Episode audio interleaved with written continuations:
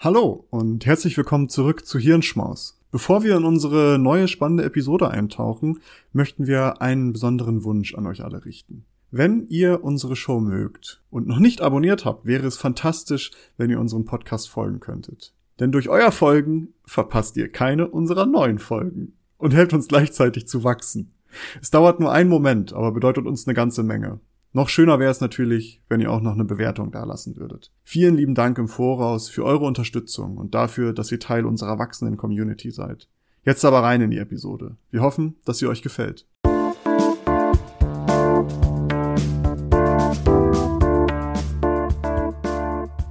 Hallo und herzlich willkommen zu einer neuen Episode des Klugschwätzer Podcasts. Wie jede Woche hier an dem Mikrofon für euch.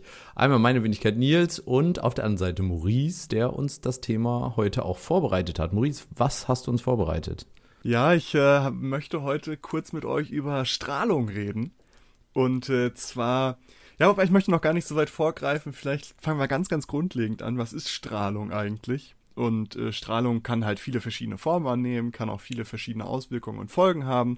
Aber grundlegend ist Strahlung eine Art von Energie, die in Form von Strahlen, elektromagnetischen Wellen und oder Partikeln abgestrahlt wird.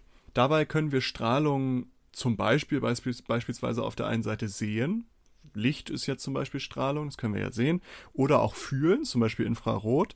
Aber auf der anderen Seite kann Strahlung auch unsichtbar sein. Also zum Beispiel Röntgenstrahlen oder Gammastrahlen, die können dann nur noch mit speziellen Geräten beobachtet und ausgewertet werden. Strahlung kann entweder von uns Menschen erzeugt werden, zum Beispiel durch Mikrowellen, also zum Beispiel Mikrowellen, die wir erzeugen, äh, Handys erzeugen Strahlung, Radios, also Radiowellen ist auch Strahlung, Glühbirnen, medizinische Apparate und so weiter und so fort. Aber auf der anderen Seite kann, kann Strahlung auch natürlich auftreten. Zum Beispiel durch radioaktive Elemente, die in der Erdkruste sind. Oder äh, das Magnetfeld der Erde strahlt auch Energie ab. Oder Sterne oder andere astrophysischen Objekte können auch Strahlung ähm, ja, abgeben. Wobei die größte Quelle der natürlichen Strahlung natürlich die Sonne ist. Die strahlt im Grunde genommen alle Wellenlängen des elektromagnetischen Spektrums ab, meist aber als sichtbares Licht, als Infrarotstrahlung oder als ultraviolette Strahlung.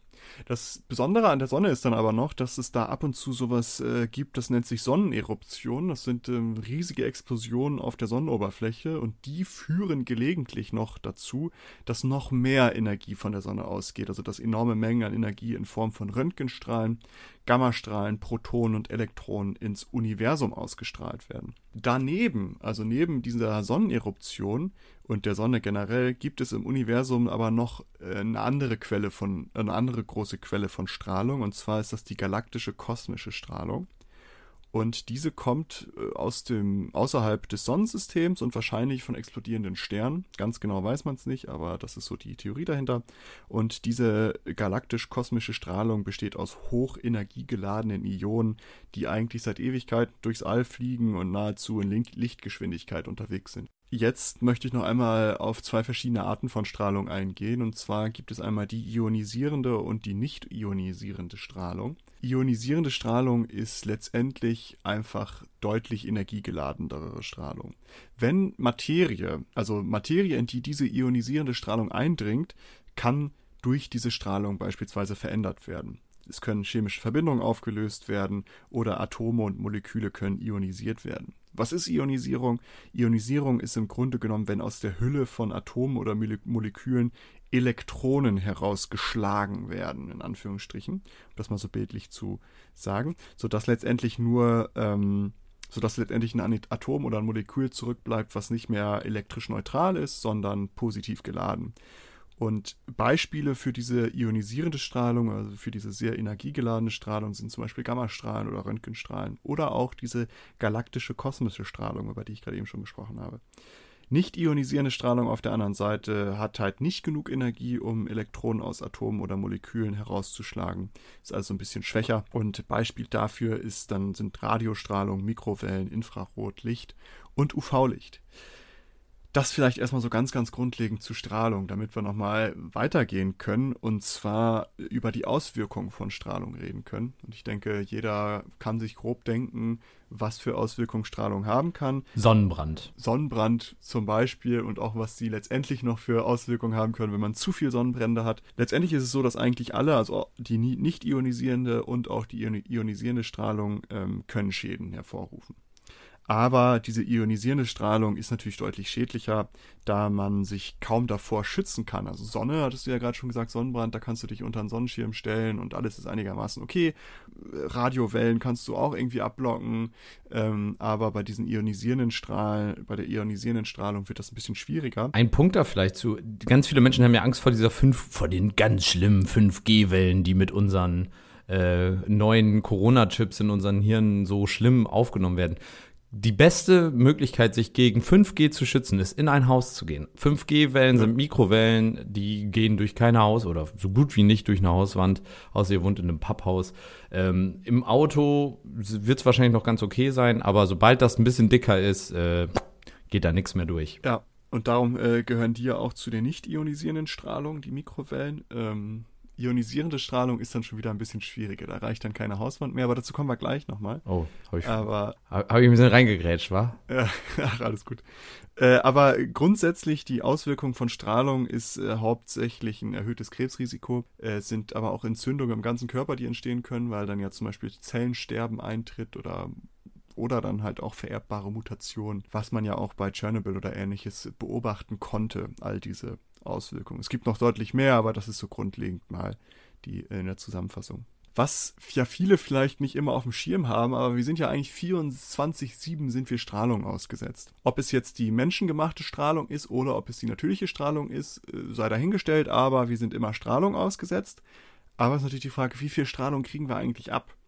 Und das Schöne ist, wir haben ja so ein magnetisches Feld um die Erde und auch Atmosphäre und die sorgt schon mal dafür, dass der Großteil der Sonnenstrahlung und dieser galaktischen kosmischen Strahlung im Universum, die da unterwegs ist, dass die größtenteils abgeschirmt wird von uns. Wenn wir aber trotzdem diese Strahlenbelastung betiteln müssten, macht man das mit Sievert, das ist die Maßeinheit, Sievert nennt sich die.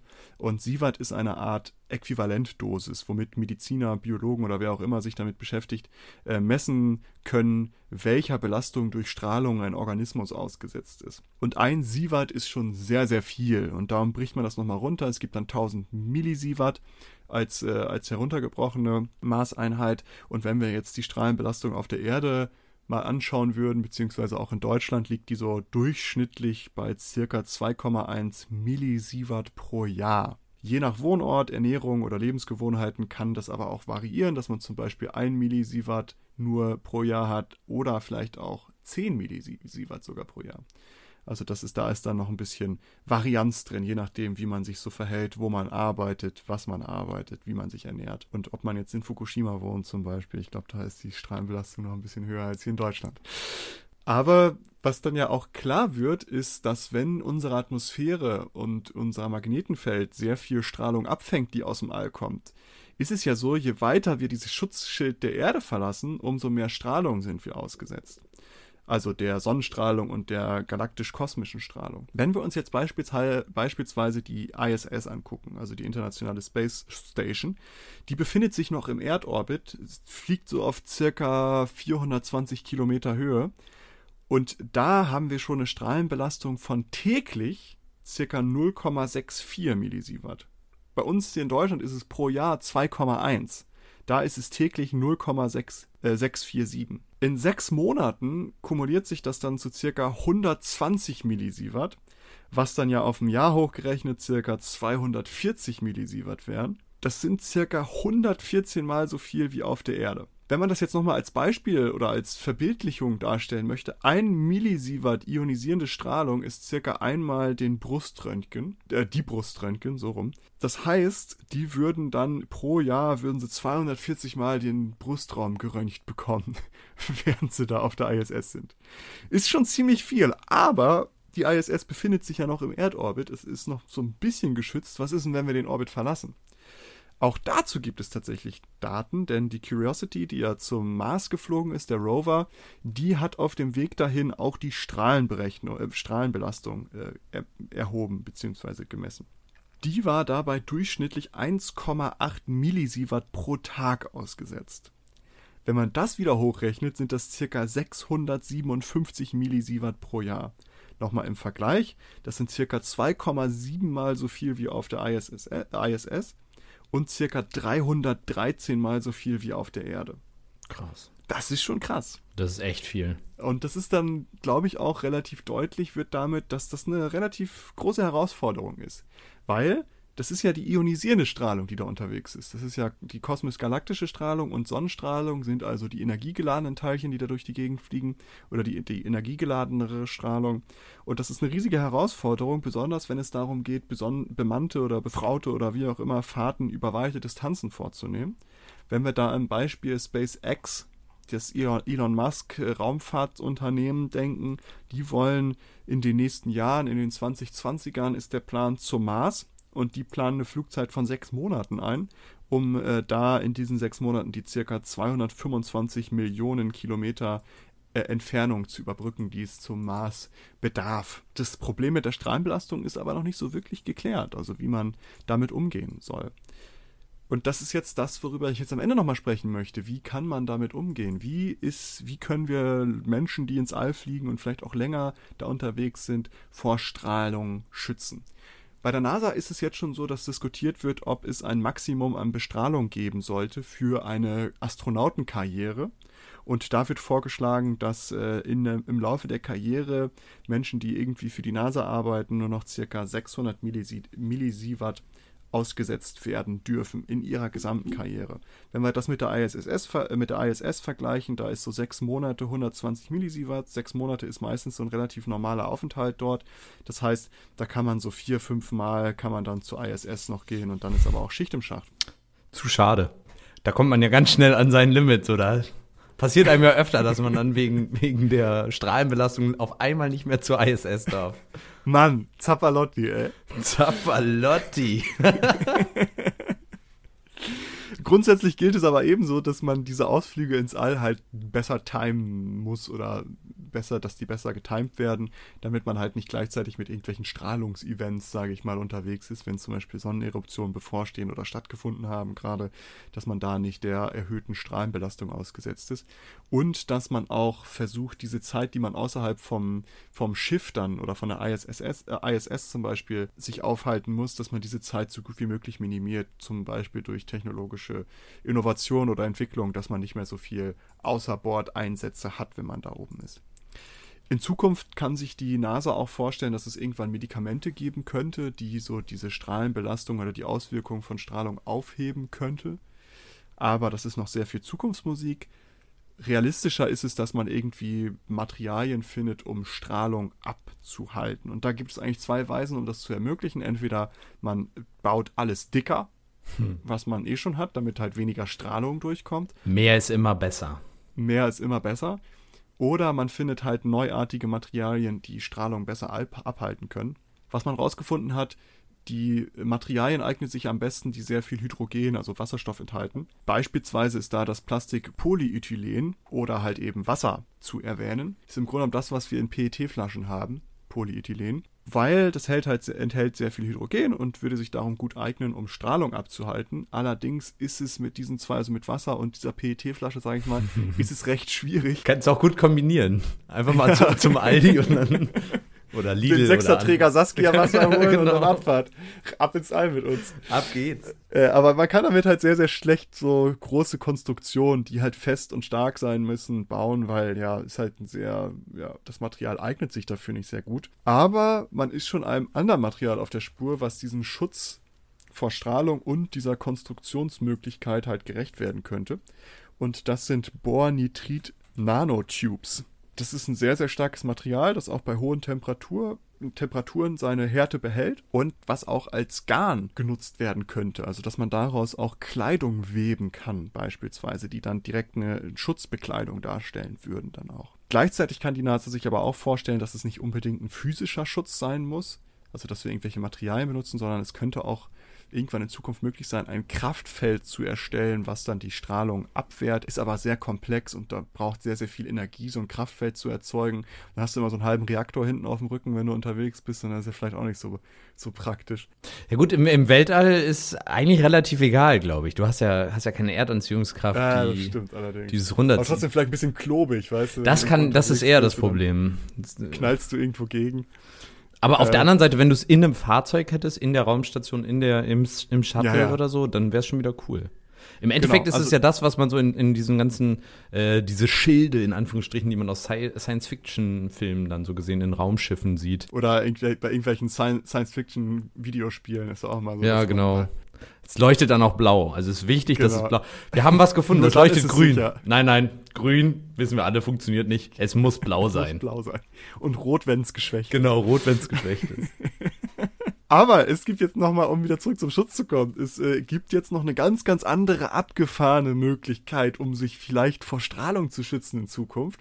Und das ist des, deswegen bin ich überhaupt auf dieses Thema gekommen. Ich habe ein Preprint gelesen. Preprint für alle, die nicht so wissen, was das bedeutet. Preprints sind wissenschaftliche Veröffentlichungen, die noch nicht das Peer-Review-Verfahren durchlaufen sind. Ganz heiß. Peer-Review-Verfahren wiederum bedeutet, dass es irgendwo eine Zeitschrift oder ein Journal gibt, eine Fachzeitschrift, wo dann Leute, mehrere Leute sich diesen Artikel durchlesen, auch mit Kenne und Fachkenntnis und dann sagen, okay, das ist gut oder hier, das muss nochmal überarbeitet werden, das macht keinen Sinn, mach hier nochmal was, mach da nochmal was. Das ist jetzt ein Preprint. Es gibt dafür extra Seiten, wo man das hochladen kann wo dann schon vor Veröffentlichung das Preprint ohne Peer Review hochgeladen werden kann. Und das ist eben eins, was noch nicht peer reviewed wurde. Darum das so als, als Disclaimer davor. Aber nichtsdestotrotz schlägt es etwas sehr, sehr Interessantes vor. Und zwar schlagen die als Schutzvorrichtung vor Strahlung den Cladosporium spherospermum schlagen sie vor. Spermum? Cladosporium spherospermum. Ja, ist das Spherospermum, das hast du schon richtig gehört.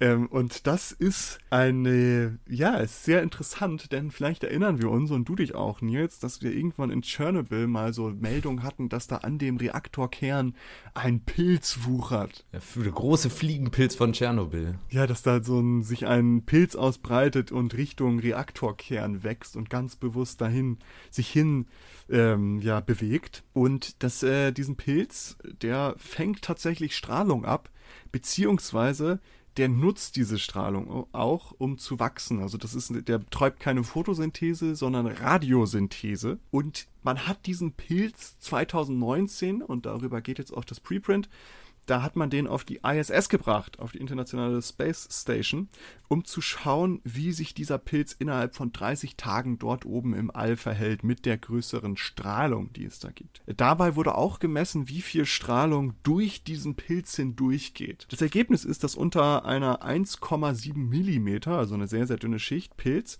war das Strahlungslevel, Strahlungslevel circa 2,17 Prozent niedriger als ohne Pilzschicht ist jetzt vielleicht noch nicht so riesig viel, aber ist auch eine sehr, sehr dünne Pilzschicht gewesen.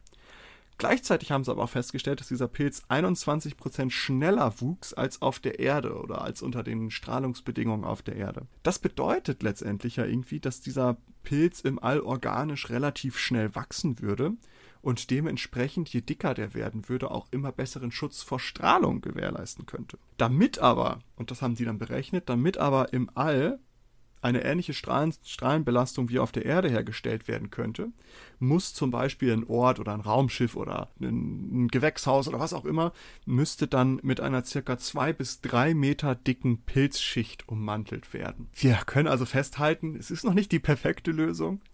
Gerade wenn wir uns so vorstellen, dass man es vielleicht an, an der Person anbringen möchte, läufst du mit so einem drei Meter dicken Pilz um dich rum. Sehe ich auch. Michelin-Männchen. Ja, genau, sehe ich auch eher schwierig. Ähm, auf der anderen Seite ist auch eine tolle Schutzbubble, so auch einfach auf, dem, auf der Erde. Ich weiß nicht, wie schwer der Pilz ist, aber wenn du einfach keinen Bock auf Menschen hast, verziehst du dich einfach in deinen Pilz. Die Frage, die sich mir dabei stellt, ist, wie riecht der? In Ja, deinem eine Raumanzug, im Raum, da kriegst du frische Luft im Raumanzug. Aber wenn wir das jetzt wirklich auch als ähm, Corona-Schutzmaßnahme, als erweiterte Corona-Schutzmaßnahme sehen wollen, kann man das ertragen oder stinkt es ekelig? Vielleicht, vielleicht müssen wir Bros, äh, Drosten und Bruno Banani mal zusammen. Ja, genau. oh Gott. dass, die das, dass die das beide auseinanderklamüsern können, inwiefern sich das lohnt. Das Eau de Toilette Tschernobyl. One Million Fungi. Ja, One Million Fungi. Hieß so das Bruno Banani Parfüm, was damals so einen Riesenhype hatte, als wir noch jung und wild waren? Bruno Banani. Oh ja, gibt's das noch? Naja, andere Ich Frage. weiß es nicht. Andere Frage. Aber man kann also festhalten, dieser Pilz, der kann was. Der kann Strahlung abhalten, der wächst auch. Man kann sich sogar vorstellen, den irgendwann dann vielleicht mitzunehmen, dass der organisch immer besseren Schutz leistet, weil der halt wächst. Der wird dicker, der wird größer und wächst auch viel schneller. Und je weiter man natürlich ins All geht, umso schneller wird der wahrscheinlich auch wachsen. Wenn der auf der ISS schon 21% schneller gewachsen ist und da das Strahlungslevel noch moderater ist im Vergleich zum, zum wirklich außerhalb des, des Erdorbits. Auf der anderen Seite, was ich auch noch spannend finde, ist daran, wenn du dir das mal überlegst, der hat ja jetzt eine genetische Sequenz in sich, der dafür sorgt, dass er eben äh, Radioaktivität nutzen kann, um zu wachsen. Wenn du dir das jetzt mal vorstellst, das ist ja auf der anderen Seite auch ein ganz interessantes Feature, was du benutzen kannst, um zum Beispiel Renaturierung in äh, strahlenverseuchten Gebieten zu machen. Wenn du dir jetzt überlegst mit, äh, wenn du die, die Genschere, CRISPR hatten wir ja auch schon mal drüber gesprochen, ein bisschen los CRISPRs und vielleicht einen Baum damit äh, ähm, sage ich mal, versorgst, der dann passend dazu noch größer wird. Weil auf der anderen Seite solche genverso äh, genverseuchten, äh, radioaktiv verseuchten Gebiete, die sind natürlich insofern für uns, also es ist nur ein sehr kleiner Teil, aber da wird jetzt erstmal niemand hingehen. Das ist also, sagen wir mal so, totes Land. Wenn du da es jetzt hinbekommen würdest, besonders äh, CO2 konsumierende Pflanzen äh, anzubauen, die dann auch noch größer werden, weil du dafür sorgst, dass die durch Radioaktivität noch mehr, noch größer werden, ähm, da sehe ich die neuen Mammutbäume dann so. Äh, Das wäre wir schon vielleicht dürfen wir nicht Monsanto erzählen, sonst kommen sie gleich mit ihrem genmodifizierten Mais und pflastern ganz Tschernobyl zu, weil der da besonders gut wächst. Ja, die Frage ist ja, ist der Pilz auch radioaktiv? Wahrscheinlich nicht. So und genauso könntest du ja auch Das- dann dafür sorgen, dass die Bäume diese Radioaktivität halt nutzen, um zu wachsen, aber selbst nicht radioaktiv werden, weil sie das ja offensichtlich irgendwie dann verstoffwechseln, weil sie nutzen das ja. Und das wäre doch dann die, also eine coole Lösung. Du könntest das Holz wahrscheinlich sogar noch benutzen dann. Wir sollten ein Startup. Schneid das raus, Maurice. Das ist eine Million-Dollar-Idee. Ähm, aber was man daran ja sieht an dieser, an dieser Forschung, es ist noch keine perfekte Lösung. Dieser Nee. Pilz ist keine perfekte Lösung. Auch alle anderen Dinge, die da definiert, äh, diskutiert werden, ist keine perfekte Lösung. Aber es lohnt sich vielleicht, das weiter anzugucken, weil das ist jetzt das erste große Forschungsding, was ich zu diesem Pilz gefunden habe. Vielleicht lohnt es sich ja, das weiter nochmal anzugucken. Vielleicht kann man das noch optimieren, besser machen und äh, zeigt ja auch, dass wir eigentlich offen sein können für alle möglichen ja, Lösungsvorschläge für dieses Problem. Und vielleicht können wir in Zukunft auf einen Pilz setzen, der uns vor Strahlung schützt. Wer weiß. Fest steht aber eigentlich, dass es nicht eine richtige Lösung für das Strahlenproblem im All geben wird. Es wird nicht so die einzige Lösung geben. Vielmehr wird es wahrscheinlich so eine Kombination aus verschiedenen Maßnahmen sein, die dann irgendwann erfolgreich sein wird, um uns zu einer erfolgreichen und hoffentlich auch gesunden Weltraumnation zu machen. Ja. In diesem Sinne möchte ich das ja auch schließen. Wir haben ein bisschen überzogen, aber nehmt es uns nicht übel. Wir hoffen, es war trotzdem interessant, unterhaltsam und vielleicht auch ein bisschen lustig. Folgt uns auf allen Social Media Kanälen und in diesem Sinne bis zur nächsten Woche. Ciao, ciao. Tschüss. Danke, dass ihr diese Episode komplett gehört habt. Solltet ihr uns hier noch nicht folgen, würden wir uns sehr freuen, wenn ihr unseren Podcast abonniert und bewertet. Wir stecken viel Arbeit in dieses Projekt und freuen uns über jedes Feedback. Folgt uns gerne auch auf Instagram und oder Twitter, wenn ihr absolut nichts mehr verpassen wollt. Links dazu findet ihr in der Episodenbeschreibung. Danke für den Support, hoffentlich bis zum nächsten Mal.